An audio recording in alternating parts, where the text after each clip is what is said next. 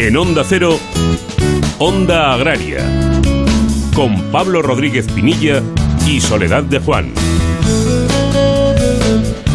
Muy buenos días, bienvenidos a Onda Agraria, donde hoy domingo hasta las 7 de la mañana hablaremos de campo, hablaremos de mar, de nuestros productores, de alimentos, de tradición y en definitiva de todo lo relacionado con el medio rural, con el sector primario, con sus industrias y por supuesto con sus protagonistas. Soledad, muy buenos días. Muy buenos días Pablo y muy buenos días a todos los amigos y a todos los siguientes de Onda Agraria. Bueno, como siempre los domingos, Soledad, antes de subirnos al tractor, cuéntanos de qué estuvimos hablando ayer aquí en Onda Agraria. Bueno, pues ayer conocíamos la plataforma Tierra que ha presentado También hablábamos del etiquetado Nutri-Score con la Coordinadora General de Origen España. También repasábamos eh, la situación del sector lácteo con un productor, con José Antonio Bolívar. Y hablábamos de una beca muy interesante de investigación en el ámbito de la alimentación sostenible que presenta la Fundación Daniel Ilna Y por supuesto, pues repasábamos la actualidad de la semana, datos muy interesantes sobre el sector de la fresa con Elisa Plumet, ese recorrido por las redes sociales del medio rural con Alfredo Zamora. Y hablábamos con Jorge del tiempo que nos esperaba para este fin de semana. Y hoy finalizaremos también con él para ver qué tiempo nos espera para la semana próxima. Bueno, y para hoy, ¿qué coordenadas le metemos al GPS? Bueno, pues la actualidad en el sector de la hortofruticultura, tan importante. Nos acompañará, como no podía ser de otra manera, eh, Paco Seba. Vamos a hablar también eh, sobre un premio que ha recibido eh, a FAMER y nos acompañará Carmen Quintanilla, un premio del Consejo Económico y Social muy interesante. Vamos a conocer la agenda para los próximos días con la ayuda de César Marcos. Vamos a hablar de protocolos COVID en el sector atunero con Julio Morón, director gerente de la Organización de Productores Asociados de Grandes Atuneros Congeladores. Y en España, que bien me sabes, vamos a disfrutar con la morcilla de Burgos. Nos acompañará Roberto da Silva, presidente de aquella IGP. Bueno, pues nos queda únicamente Soledad antes de arrancar, conocer cómo pueden los oyentes contactar con nosotros, con Onda Agraria. Pues lo más sencillo, ondaagraria.onda0.es y en LinkedIn y en Twitter, Onda Agraria. Bueno, y ahora sí, dicho todo esto, ponemos en marcha el tractor de la semana y el tractor de la semana no, el tractor de Onda Agraria y lo hacemos cosechando la actualidad de la semana. Pablo Rodríguez Pinilla y Soledad de Juan, Onda Agraria.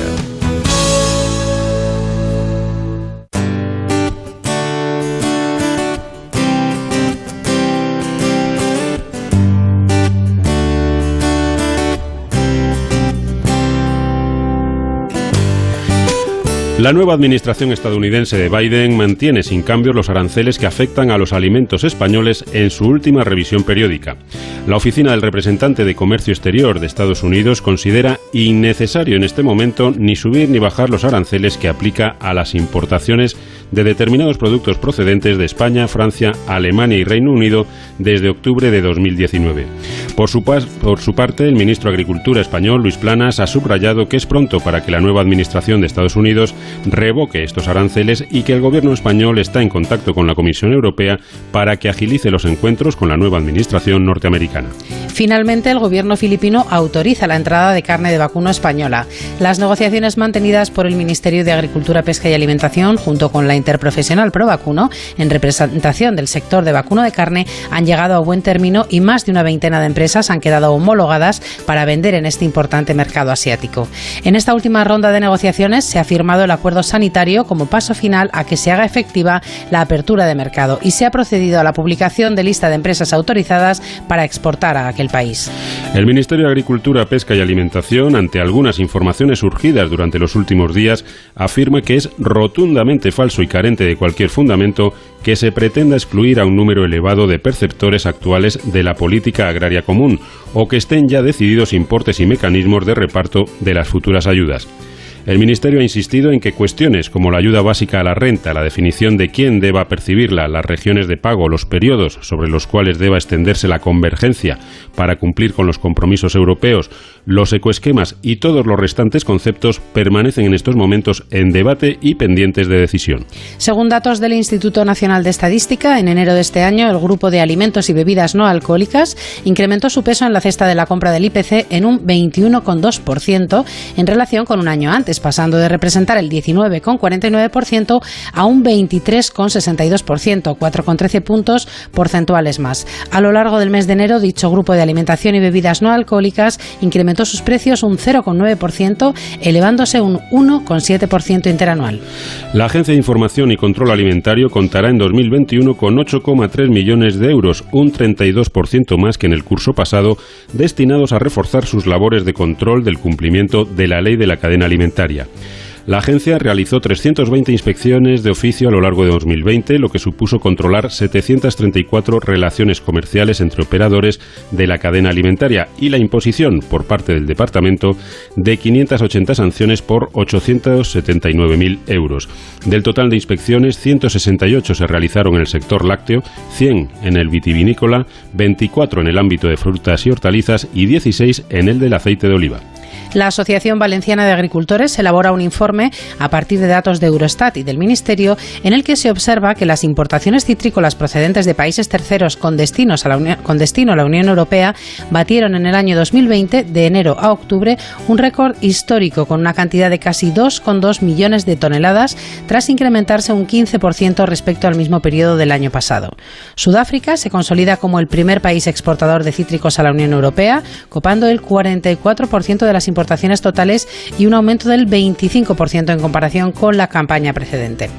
El Ministerio de Agricultura, Pesca y Alimentación presenta la campaña promocional Mira al Origen, que lanzará la Red Rural Nacional en el medio urbano para informar y concienciar a la población española sobre la importancia que tiene el medio rural, invitando a dirigir la mirada al origen con la intención de recalcar lo positivo y todo lo que el trabajo agrario y el medio rural aportan a la sociedad en general.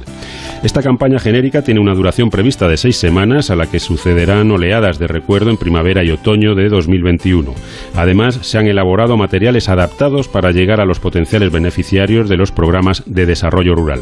El acto de presentación tuvo lugar en el Lucernario del Ministerio de Agricultura, Pesca y Alimentación y contó con Roberto Brasero como maestro de ceremonias. Somos el país de no sabemos lo que tenemos. Nos cuesta valorar lo que nos hace únicos. Nuestro estilo de vida, admirado en el mundo entero. Contar a diario con algo tan saludable como el aceite de oliva. No sabemos lo que tenemos en el país con el olivar más grande del planeta.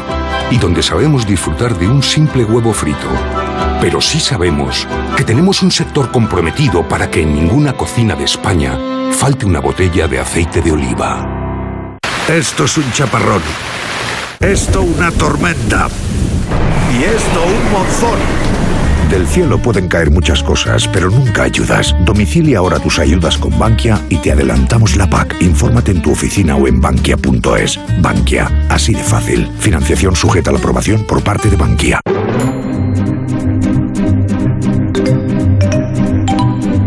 Onda Agraria. Onda Cero.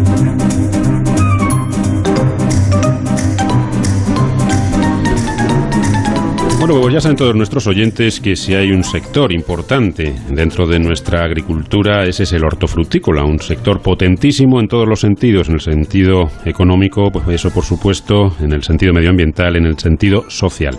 Y hoy queremos repasar cuál es la actualidad de este magnífico e importantísimo sector y lo vamos a hacer como siempre con nuestro compañero, amigo y experto en todos los temas hortofrutícolas que es Paco Seba. Muy buenos días, Paco. Muy buenos días, Pablo. Un placer estar con vosotros. Bueno, Paco, hablamos de un sector que, cuando no es noticia pues, por unas cosas, es noticia por otras cosas. ¿Cuál es la actualidad por la que pasan nuestros productores y nuestras industrias?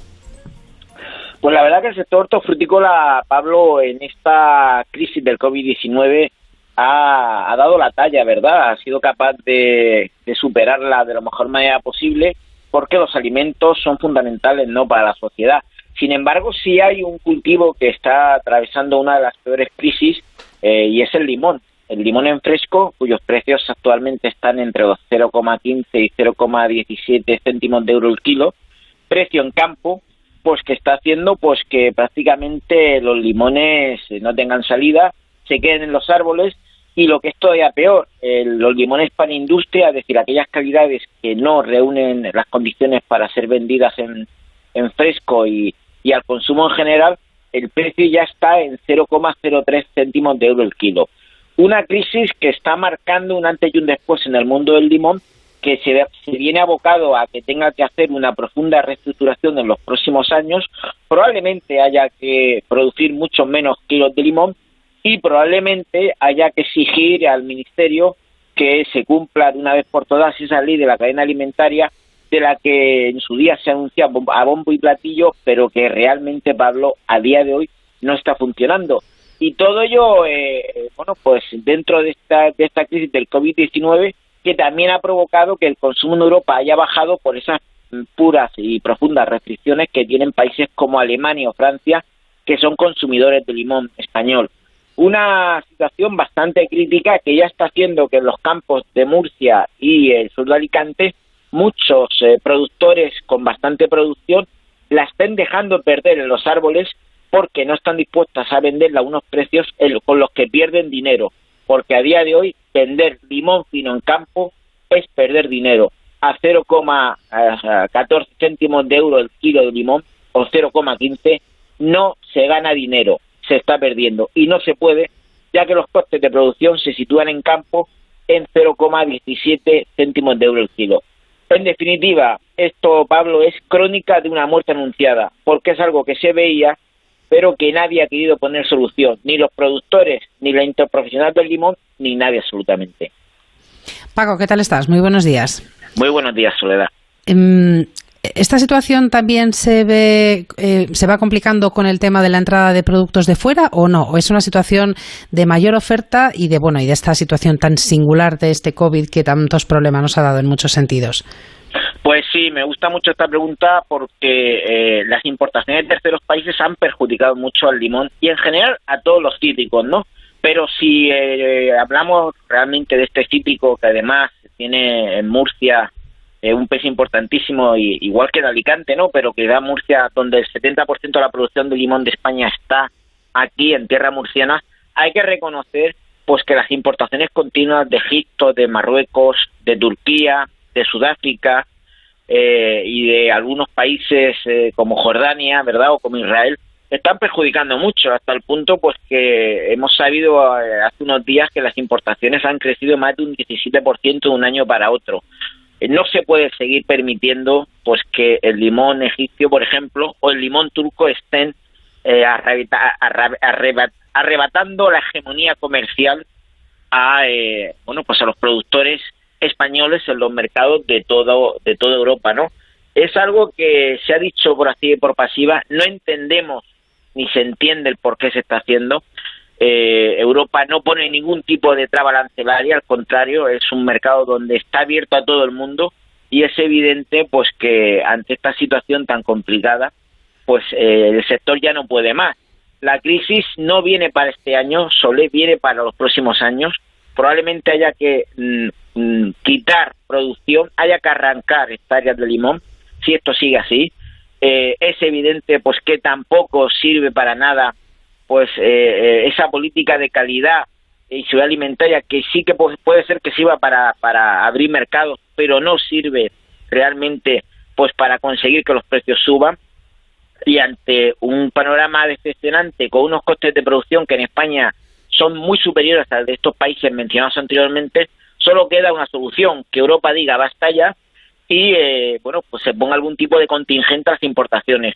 No parece que los eurodiputados quieran hacerlo, porque a menor de sus actuaciones, pues parece que las importaciones van a seguir creciendo en los próximos años y es evidente pues que España y el mundo del limón tienen que dar un giro a 180 grados y evidentemente pues se tendrá que reestructurar un sector que ya lo necesitaba eh, desde hace muchos años y que no se ha hecho. ¿Y esa reestructuración cómo va a ser? Pues muy sencillo.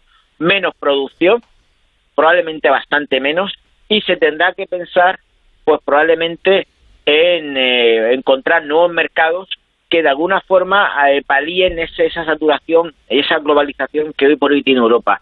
¿Qué mercados son? Pues todo el mundo está apuntando a Asia, a China particularmente y a Japón. Pero además de estos dos mercados, habrá que recuperar el mercado norteamericano. Estados Unidos puede ser un gran comprador de limones en los próximos años.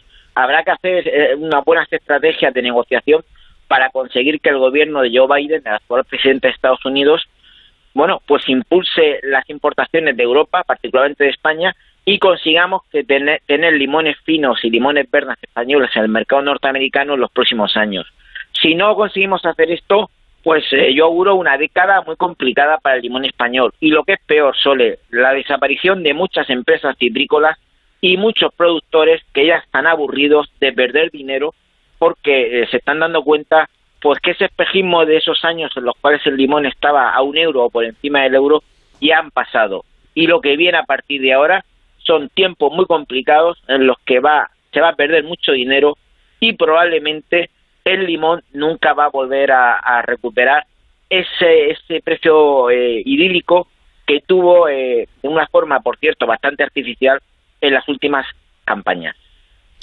Bueno, pues esperemos ser capaces, Paco, de, remontar esta situación y volver a situar a, este magnífico cultivo, a este magnífico producto donde se merece y con la rentabilidad que, necesitan sus productores. Paco Seba, como siempre, muchísimas gracias por, por tu análisis y hasta otro día en el que seguiremos hablando de cítricos y de, de, la huerta también, de productos. Un placer y muchas gracias a vosotros y como siempre a vuestra disposición. Un saludo.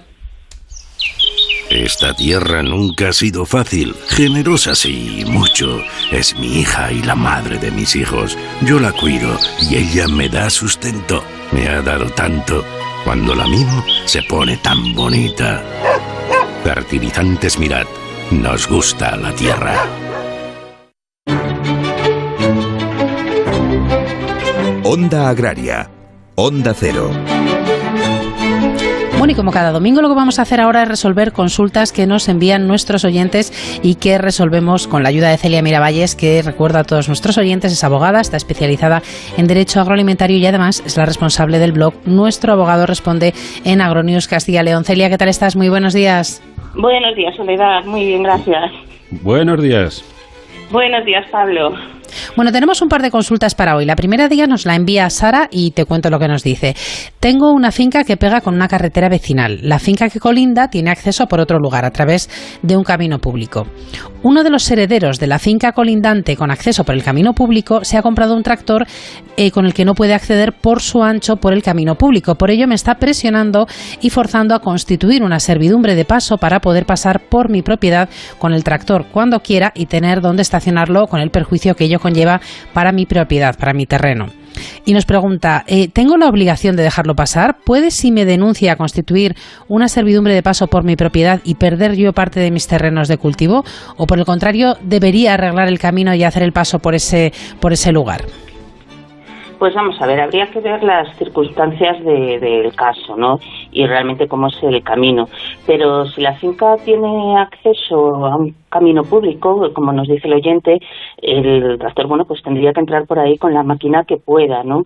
Y si no, bueno, pues tendrá que cambiar de, maquinaria o de tractor o incluso reclamar al, propio ayuntamiento para que arregle ese camino, eh, porque, bueno, están diciendo que es un camino público. Otra cosa es eh, llegar, bueno, pues a un acuerdo entre los dos de forma voluntaria eh, y con el vecino, ¿no? Para constituir, pues, una servidumbre de paso voluntaria. Pero aparentemente, por lo que nos cuenta el oyente, en ningún caso podría obligarlo a darle paso por su finca. Nos escribe también Reyes y nos dice, yo soy propietaria de dos hectáreas de terreno y el agricultor que me lo llevaba ha fallecido. Yo no estoy dada de alta y pregunto, ¿puedo cobrar la PAC y que otro agricultor me labre la tierra? Bueno, pues para cobrar la PAC, la oyente lo que tiene que tener es derechos de pago básico y además ser agricultor activo o acreditar el ejercicio de la actividad agraria, ¿no? O asumir el riesgo empresarial de la explotación. Por tanto, si no está dada de alta como agricultora y además es otro agricultor, como nos dice, quien le va a realizar las labores, pues en principio no va a poder cobrar la PAC.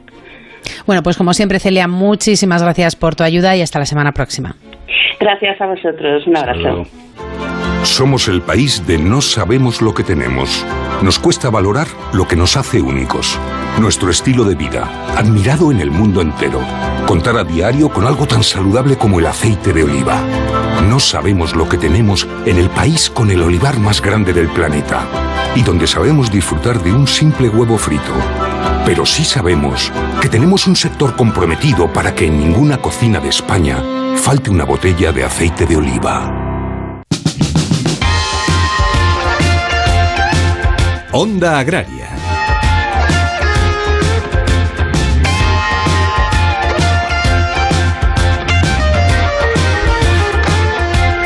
Bueno, pues llegamos a la sección dedicada a las mujeres rurales y hoy con una muy buena noticia, y es que la Asociación de Familias y Mujeres del Medio Rural, AFAMER, ha recibido uno de los 23 galardones concedidos por el Comité Económico y Social Europeo, el CESE, pues a proyectos llevados a cabo en Estados miembros de la Unión Europea y el Reino Unido que han contribuido de manera excepcional a la lucha contra la COVID-19 y sus desastrosas consecuencias. Aquí hemos hablado ya de ello, pero hoy queremos sobre todo dar la enhorabuena, felicitar y conocer el alcance de este premio con Carmen Quintanilla, que es presidenta de AFAMER. Carmen, como siempre, bienvenida a Onda Agraria y, por supuesto, enhorabuena por el premio y, bueno, lo que te corresponde a ti y lo que le corresponde a todas tus compañeras de AFAMER.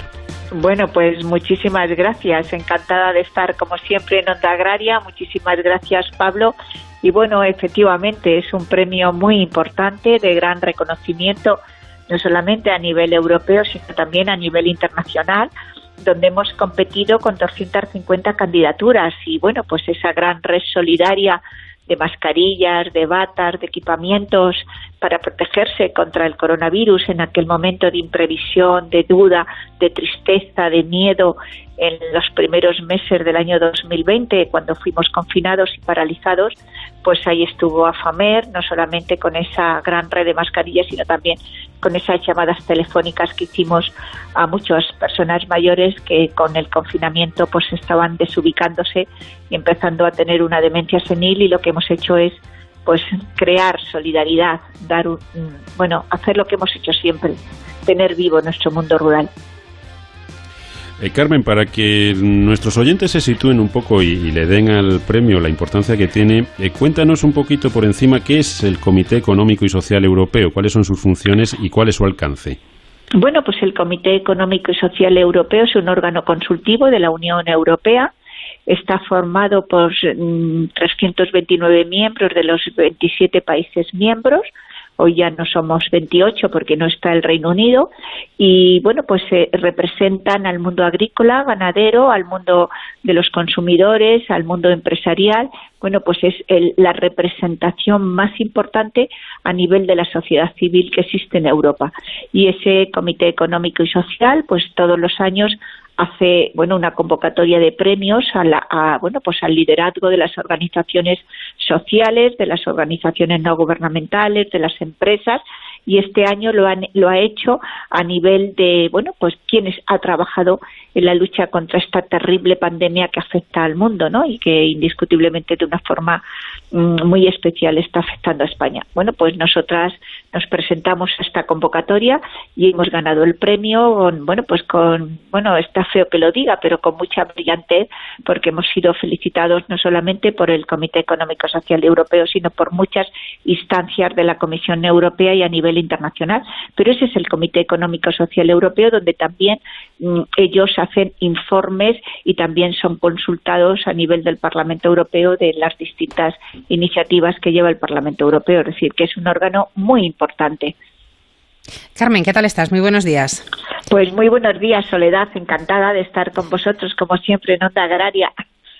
Carmen, a mí me gustaría, bueno, lo primero, eh, personalmente también daros la enhorabuena por ese reconocimiento tan, tan, tan importante en una labor que además en el medio rural, en aquellos meses duros de confinamiento, pues se, hizo, si cabe, más dura, ¿no? Pues porque hay zonas muy despobladas, porque hay muchas personas mayores y en un momento en el que había pues mucho desconocimiento, mucha incertidumbre, se pasó muy mal y vuestra labor fue muy importante. Y a mí me gustaría pedirte hoy, Carmen, eh, que lanzaras un mensaje a las socias de AFAMER. Tú recogiste ese premio, pero bueno, que les dijeras a ellas que estuvieron ahí al pie del cañón, pues eh, lo que lo que esto representa por parte de pues desde Bruselas, desde la Unión Europea, el reconocimiento a ese trabajo que en su momento ellas lo hicieron sin pensar, por supuesto, en recibir nada, pero que bueno, que, hizo mucho bien a muchas personas. Bueno, ellas han sido las heroínas ha habido muchos héroes en esta pandemia, ¿no? Es decir, todos los, las personas que estaban en la primera línea, ¿no? Eh, como podían ser nuestros sanitarios, como podían ser las personas encargadas de cuidar a nuestros mayores en las residencias de mayores o los taxistas o los conductores de ambulancia, los que a los que socorrimos con esas mascarillas de, de, primera mano, vanguardistas, porque eran de, de tela de algodón, de las sábanas que teníamos en nuestras casas. Después ya fue de de, tela no tejida, como dijo la Organización Mundial de la Salud, y con la donación que recibimos de muchas empresas, ¿no? que nos donaron esas telas para hacer las mascarillas ya mm, más específicas para seguir protegiendo a la sociedad rural y a, aquellas personas que nos, nos protegían. Pero ellas han sido las grandes heroínas, ellas han sido esas mujeres que calladamente, como siempre, estaban en su casa con la máquina de coser y que desde un teléfono y un chat empezamos a crear una gran red de mujeres que hacían las mascarillas ahí en soledad, pero sobre todo con un claro compromiso de solidaridad y de humanidad a la sociedad española. Y para mí han sido nuestra siguen siendo la fortaleza de AFAMER, siguen siendo aquellas mujeres líderes de cada uno de los pueblos de España, de aquellas mujeres que representan todas ellas a las presidentas de las comunidades autónomas que fueron capaces de crear esa gran red en donde a través de protección civil, de la Guardia Civil y de todas las personas que nos quisieron ayudar, llegaron las telas, las mascarillas cortadas a cada una de las casas de las mujeres de Afamer que mm, silenciosamente pero con una gran humanidad, un gran corazón y una gran valentía estaban haciendo esas mascarillas que han salvado vidas. Y yo qué puedo decir por, ellas. Y qué he dicho también cuando recibí el premio de forma virtual, pero no hemos podido recibir de forma presencial en Bruselas, que han sido las grandes heroínas también de esta pandemia y que gracias, mil gracias, porque de ellas también ha dependido el que hayamos salvado vidas y por lo tanto para mí han sido y siguen siendo la fortaleza del medio rural. Bueno, pues desde luego un premio más que, más que merecido. Eh, nuestra enhorabuena a todas esas mujeres que de forma silenciosa, como dice Carmen, han estado trabajando y a lo mejor no tenían el aplauso público que se, se ha brindado a otros sectores, pero que desde luego yo creo que, que se lo merecen y desde luego desde aquí, desde Onda Agraria, les damos ese aplauso y muchos más. Carmen Quintanilla, presidenta de AFAMER, muchísimas gracias por habernos acompañado una vez más. Enhorabuena por este premio y muchas fuerzas y muchas ganas para seguir trabajando por el medio rural y por ese trabajo de las mujeres bueno, por supuesto, muchísimas gracias y esto es un aliento para seguir luchando y trabajando por la igualdad real de oportunidades de las familias y las mujeres del medio rural de España y de la comunidad internacional. Un abrazo muy fuerte y gracias Pablo y Sole y a Onda Agraria ¿no? por darme esta oportunidad. Un abrazo. Un, placer, hasta otro día. Pablo Rodríguez Pinilla y Soledad de Juan, Onda Agraria.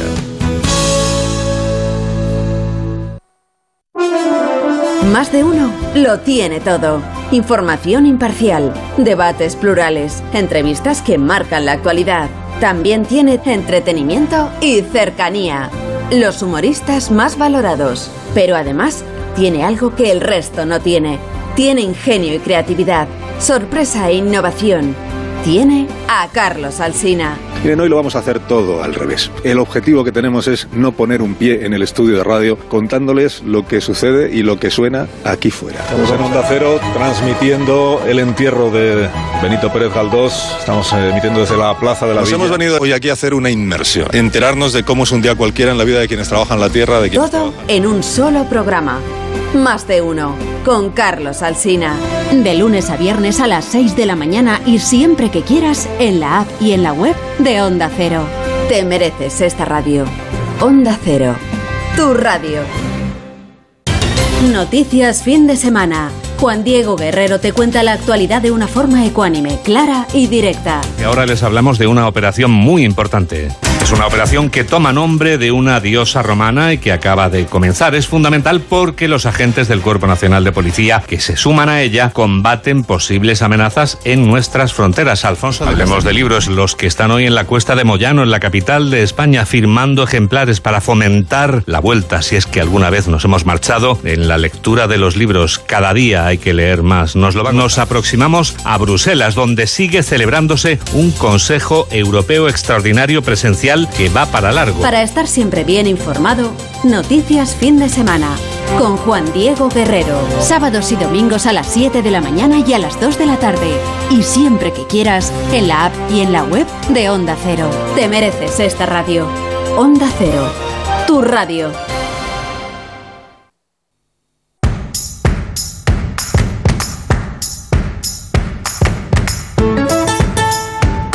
Pablo Rodríguez Pinilla y Soledad de Juan, Onda Agraria.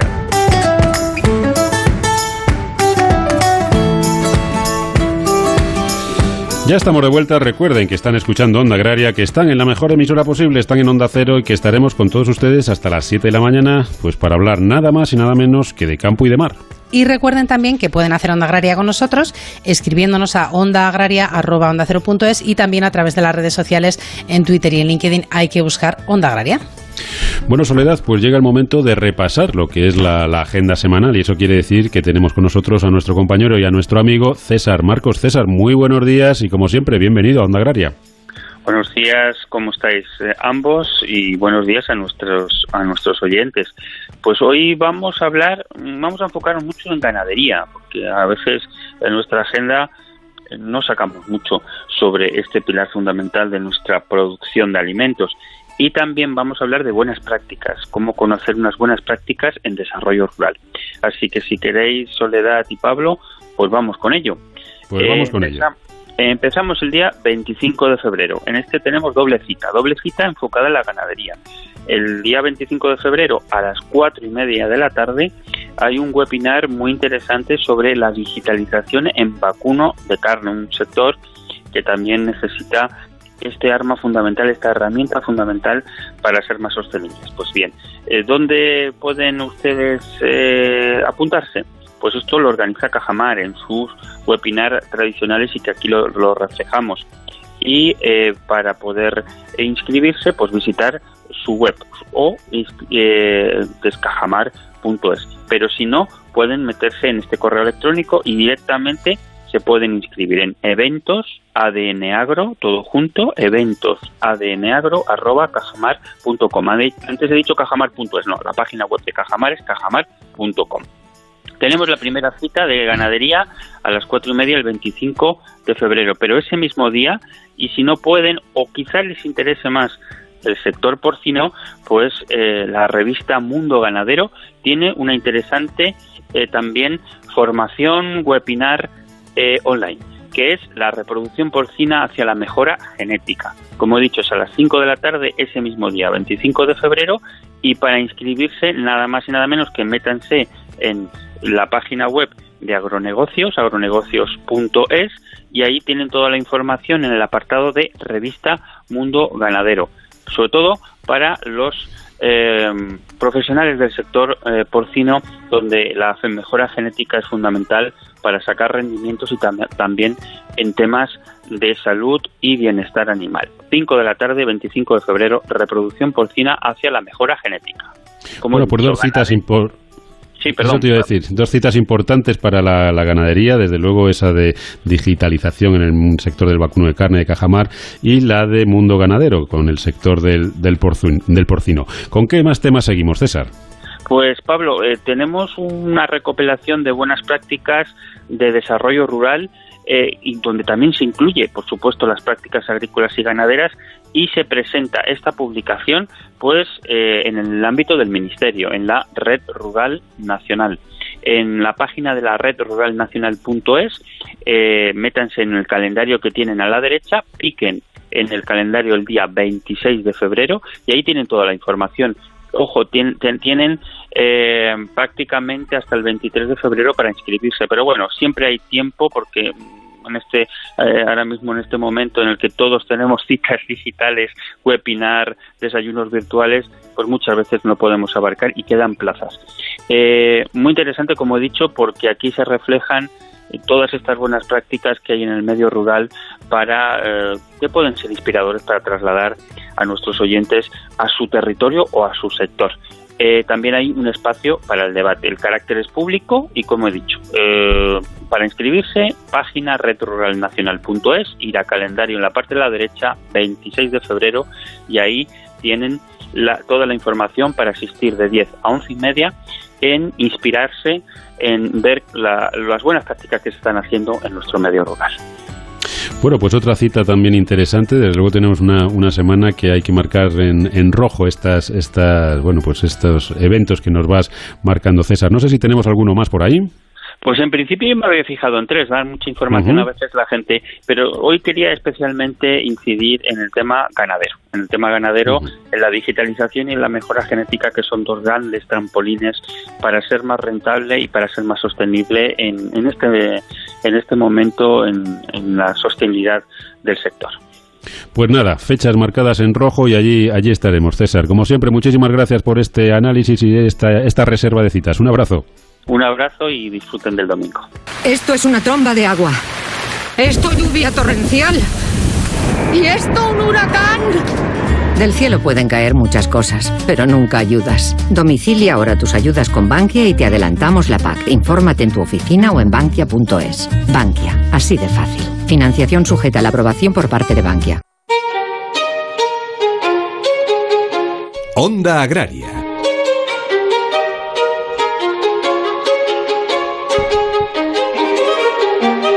Bueno, pues llegamos como cada domingo a la marea, la sección que dedicamos al sector pesquero. Hoy vamos a hablar de protocolos COVID, de cómo esta situación está afectando en los embarques, desembarques en el sector atunero. Nos acompaña don Julio Morón.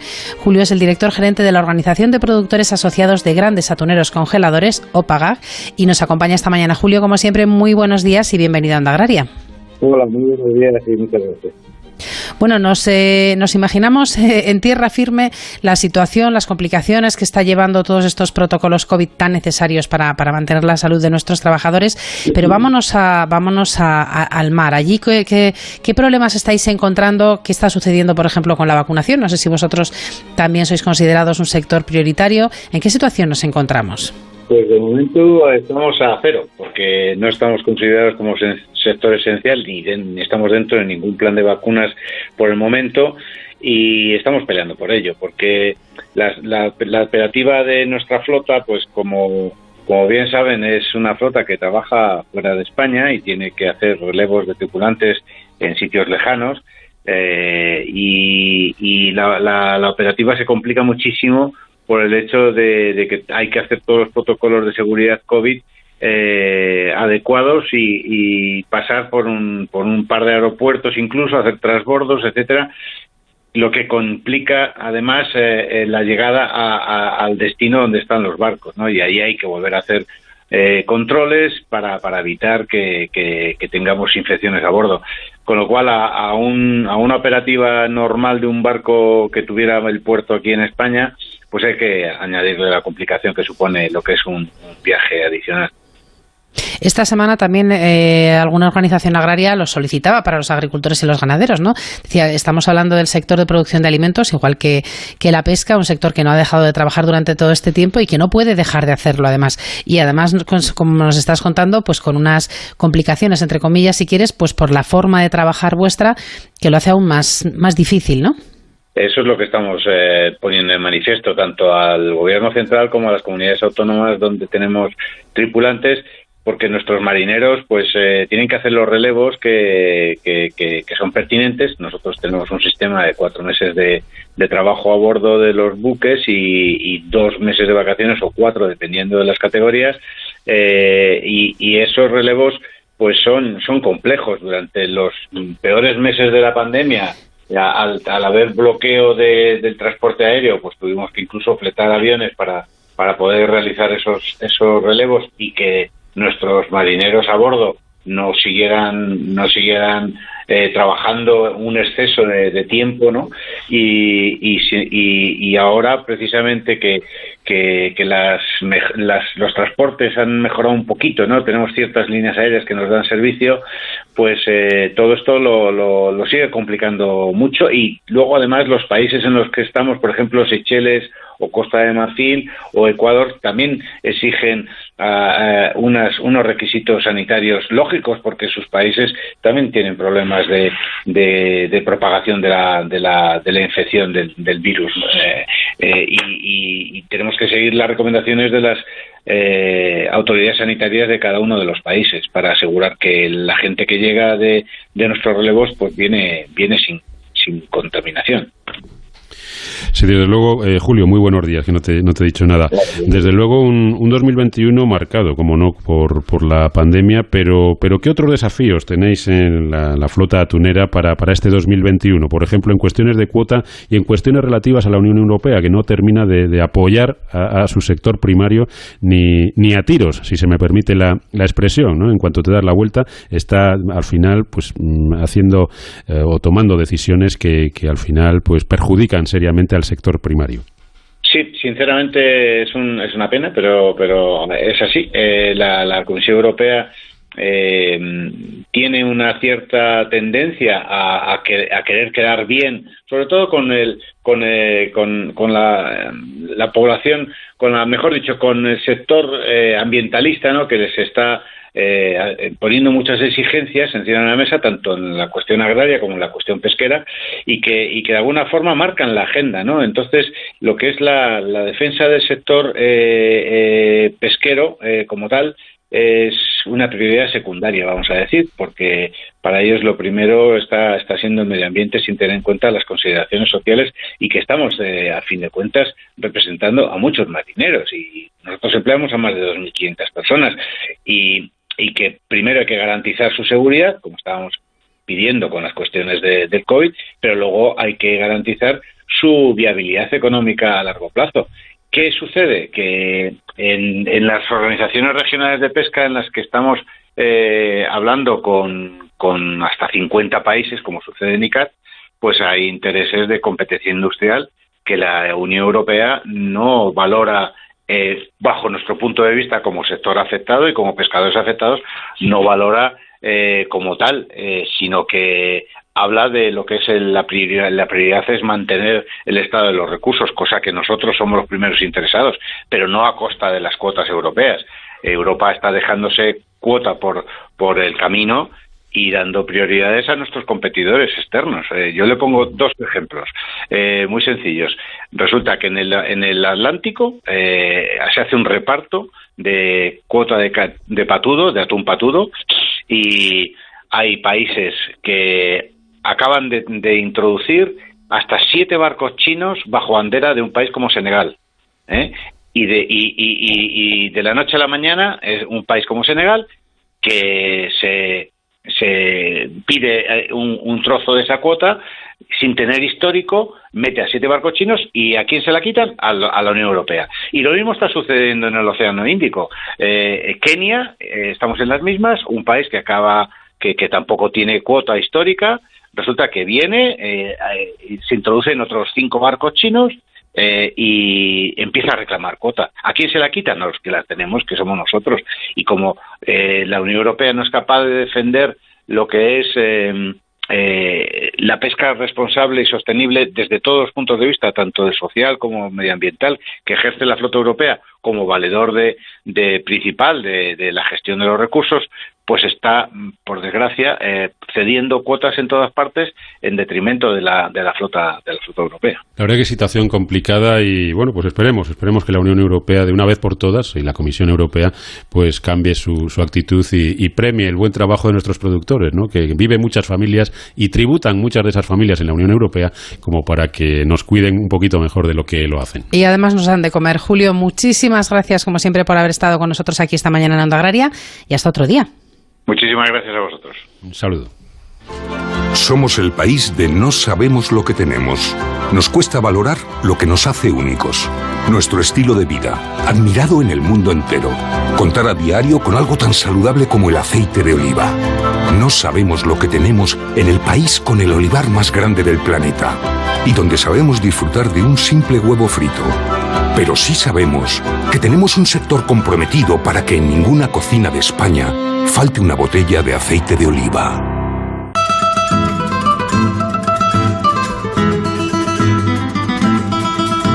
Onda Agraria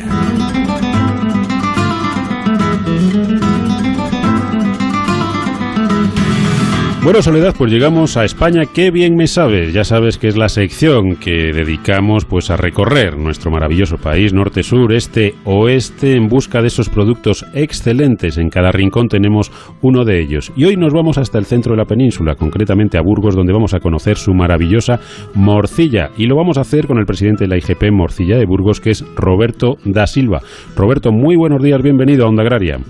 Buenos días, encantado de estar aquí. Bueno, Roberto, hablamos de morcilla. Em, yo creo que todo el mundo conoce la morcilla, pero ¿cómo se elabora la morcilla? Bueno, la morcilla tiene, a ver, tiene una connotación importante, sobre todo porque es un alimento básico del pueblo, es decir, era esos esos alimentos que era de lo que no servía de la matanza, lo que se lo que se dejaba como último recurso, se convertía en un alimento suculento. Entonces, ¿qué pasa? Cada pueblo tiene una pequeña modificación de la fórmula. Entonces, cuando decimos cómo se hace la morcilla, hay un elemento básico en común de todas las morcillas del mundo, que es la cebolla. Luego, si no lleva sangre, no es morcilla, porque no es mordedura negra, y si no lleva la manteca, evidentemente no tendría la gracia suficiente para que el alimento tuviese ese compendio de equilibrio entre carbohidratos, azúcares, eh, proteínas y grasas. Claro, ¿Qué le pasa a la morcilla de Burgos? Pues la morcilla de Burgos incorpora en un momento determinado el arroz. El arroz eh, sirve como aglutinante, es decir, para que dure más. Y claro, nos, eh, esa influencia del arroz nos damos cuenta que a través de la carretería musulmana, porque hay un momento en que la morcilla no se consume ni en Burgos ni en ningún pueblo de España, que es en la época de cuando estábamos eh, en pleno al ¿no? Siete siglos desde que entraron hasta que salieron. ¿Qué provoca? Provoca que casi prácticamente se pierde el hábito hasta de hacer morcilla en cualquier pueblo. Aquí, la carretería musulmana que viene desde Sagunto hasta Burgos, Santander Mediterráneo que se llama, eh, la ruta de la Plata, que es la ruta de las especies del descubrimiento de América, que llega a Burgos, y luego pues lo que es el Camino de Santiago, que confluye también en Burgos, estamos hablando del centro estratégico neurálgico de la economía, de, eh, vamos a decir, de la Edad Media un poquito más adelante de, la, de la época de los reyes católicos, donde esos alimentos confluyen y cuando se incorpora el arroz y hace que la morcilla de euros lleve arroz y es la diferencia de la morcilla de euros. Eh, Roberto, em, tenéis IGP desde hace poquito. Em, ¿qué, ¿Qué supone la IGP para la morcilla de Burgos? ¿Cuántos productores sois y qué zona geográfica engloba? Bueno, supone, eh, la morcilla de es un producto con reconocimiento desde hace muchísimos años. me acuerdo de encontrado en una feria con un miembro de, del Consejo de Europa que, que, nos preguntaba que si la morcilla de era denominación de origen. Estamos hablando del año eh, 92, 93, ¿no? Y nosotros, claro, eh, es un producto que se cree todo el mundo que lo tenía. Desde ese momento ya estábamos intentando hacer que fuese un IGP, una denominación de origen. Supone que después de 25 años de pelea, con un reconocimiento más o menos popular que todo el mundo reconoce como que la morcilla de Burgos es la que le gusta a todo el mundo y luego primero la que le gusta a cada uno es la de su pueblo y luego está la de Burgos, que es un poco porque cualquiera cuando hablamos de morcilla de Burgos dice, eh, donde esté la de mi pueblo, la de León, la de Asturias, la de Murcia, y de bueno, y, te voy a explicar por qué, lo vas a entender muy rápido. Lo negro no se come si no viene de la mano de la madre. Eso quiere decir que los alimentos de confianza no los dan las madres. ¿Qué ocurre en la matanza? ¿De qué color es la morcilla? Negra, que nos genera una impronta de protección, de sabor, de fiesta, eh, que nuestro sabor de esa fiesta está vinculado a un entorno familiar afectivo. Claro, nos gusta la morcilla de nuestro pueblo y de nuestra casa, a veces la de la vecina no. Entonces, la morcilla de Burgos está detrás es la que morcilla que gusta después de la de cada uno, la que les gusta a todos.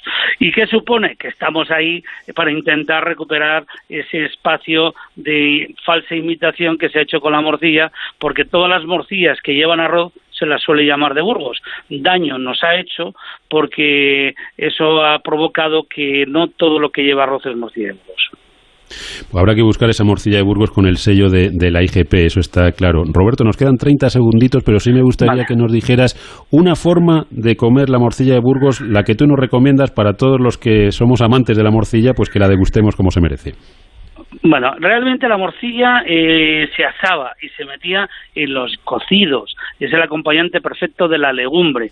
La forma más cómoda y más ágil es hacerla frita y en la deficiencia de evitar la contaminación del entorno de la cocina, que no nos llene ese olor intenso que provoca la morcilla, a la plancha, en rodajitas a la plancha. Es una forma muy sencilla, muy sutil. No la recomiendo al microondas, la reblandece. Entonces, eh, bien, la, la mejor, espectacular, brasa brasa, yo mi orden sería brasa, legumbres, frita y plancha, ¿no? Y en cualquiera de esas formas. Y luego, ojo una cosa, es la base de, vamos a decir, de un fondo de, de, de, oscuro de carne. Tiene proteínas, carbohidratos, proteínas y un poquito de grasa. Si nosotros eso lo reducimos, lo trituramos, lo mezclamos, lo veríamos que nos pegaría en cualquier guiso, no, no, nos iría una ensalada, pero en cualquier relleno haríamos cualquier elemento de la cocina eh, más desarrollada y que a cada uno le apetezca y podría jugar un papel interesante. Una morcilla de Burgos no tiene que tener un exceso de grasa, ¿eh? no todas las que llevan,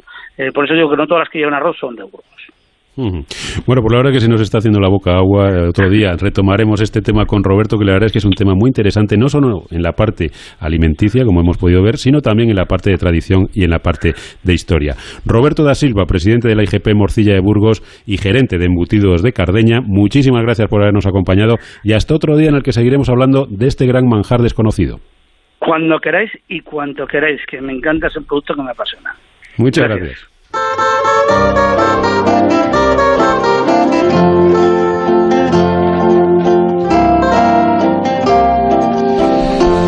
Después de saborear esta morcilla riquísima de Burgos Soledad, llega el momento de terminar el programa, pero nos queda por conocer el pronóstico del tiempo para esta semana próxima, una tarea de la que se ocupa cada domingo Jorge Ron para que todos salgamos seguros al campo. Agroseguro te ofrece el tiempo en el campo. Muy buenos días, Jorge. Hola, buenos días, Soledad Pablo, y un cordial saludo a nuestros amigos oyentes en general.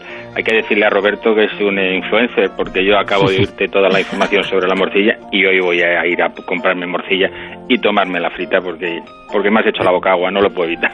Y qué rica está, ¿eh, Jorge? Es, es un auténtico manjar. En su momento, la verdad es que yo creo que es insuperable. Sin duda, sin duda. Además, el día va a acompañar porque vamos a tener bastantes nubes en la jornada de hoy sobre la península. Precipitaciones que a lo largo del domingo van a atravesar la península de oeste a este. Van a ser más irregulares en la zona de Andalucía durante la mañana. Luego por la tarde será el País Vasco, Rioja, Navarra, inclusive el nordeste de, la zona centro, más que nada también el sur y el este de Castilla y León, donde van a ser los aguaceros más irregulares. Según avance toda esta nubosidad, se irán abriendo claros por el suroeste de la península. Y es que la semana se inicia con una borrasca situada en la zona de Murcia y Valencia. Habrá precipitaciones en la vertiente mediterránea. Van a llegar prácticamente a alcanzar también a la zona de La Mancha, a Valencia, al sur de Cataluña y Aragón. Van a ser irregulares y podrán ser fuertes durante la mañana. La nubosidad llegará a la zona centro, pero sin precipitaciones.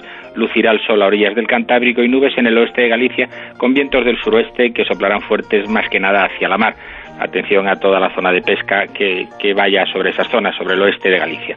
De cara al martes, la nubosidad seguirá afectando al oeste de Galicia, será escasa. En la vertiente mediterránea, nubes en Baleares, en Murcia, en el sur de Valencia, podrá haber alguna precipitación irregular, pero habrá que esperar un poco a ver cómo evoluciona esa nubosidad si llega con aire más húmedo y produce esos aguaceros irregulares. De cara al miércoles, nubes que llegan a Galicia de nuevo, una borrasquita y un sistema frontal va a producir lluvias en la comunidad gallega. Se extenderán hacia la zona de Asturias y de forma más ocasional a zona del oeste de Castilla y León. Por el interior, nubosidad media y alta, pero sin precipitaciones, al igual que en el Cantábrico, con bancos de niebla que por la mañana van a reducir la visibilidad para todos aquellos agricultores que se desplacen por Castilla y León, la cuenca del Ebro, cuenca del Guadalquivir, hay que tener atención. De cara al jueves seguirán esas nubes y precipitaciones en el oeste de la península. Lloverá en el Cantábrico, en Castilla y León, puntos de Extremadura, del oeste de Andalucía y zona centro. Van a ser chubascos ocasionales más que nada o más frecuentes a orillas de, o en el interior del Cantábrico. La zona de Cantabria, de Asturias y de León es donde esas precipitaciones más frecuentes. Próximo viernes esas precipitaciones atraviesan la península, se van hacia el Mediterráneo, lloverá en las horas centrales del día por todo el interior de la península y posteriormente la vertiente mediterránea aclarándose los cielos en el oeste, Extremadura, oeste de Andalucía y Galicia, empezará a lucir el sol ya que el anticiclón de las Azores se va a situar en esa zona, empiezan para el próximo fin de semana a ser la influencia de las altas presiones y recuperarán las temperaturas ya que a lo largo de la semana habrá un poco de todo, irán descendiendo, sobre todo las máximas en el Mediterráneo cuando hay esas precipitaciones a primeros de semana y luego por zonas del norte debido a esa nubosidad que va a afectar y va a impedir que el sol los caliente como debería. Bueno, Jorge, pues hasta aquí la previsión para esta semana que, entra mañana. Que pases un buen domingo y hasta la semana que viene. Hasta la semana que viene, a ver de qué producto hablamos. Bueno, seguro, seguro que un producto excelente. Jorge, un abrazo. Hasta luego. Amaneces antes que el sol y conviertes la tierra en frutos y superas plagas, heladas, pedrisco y cada día empiezas de nuevo. Eres de una naturaleza especial por eso, hay un seguro especial para ti. Y ahora es el momento de contratar tu seguro de uva de vino. Agroseguro, más que un seguro.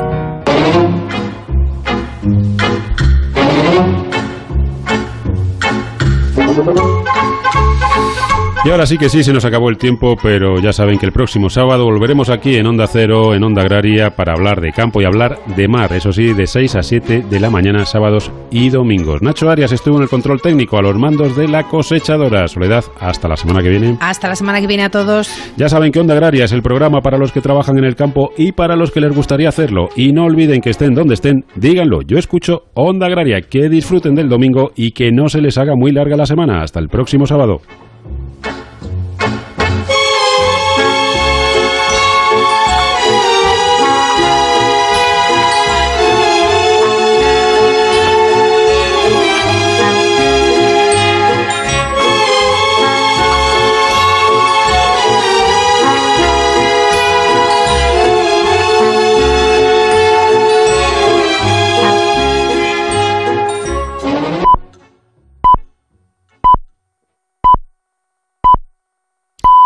Son las 7, son las 6.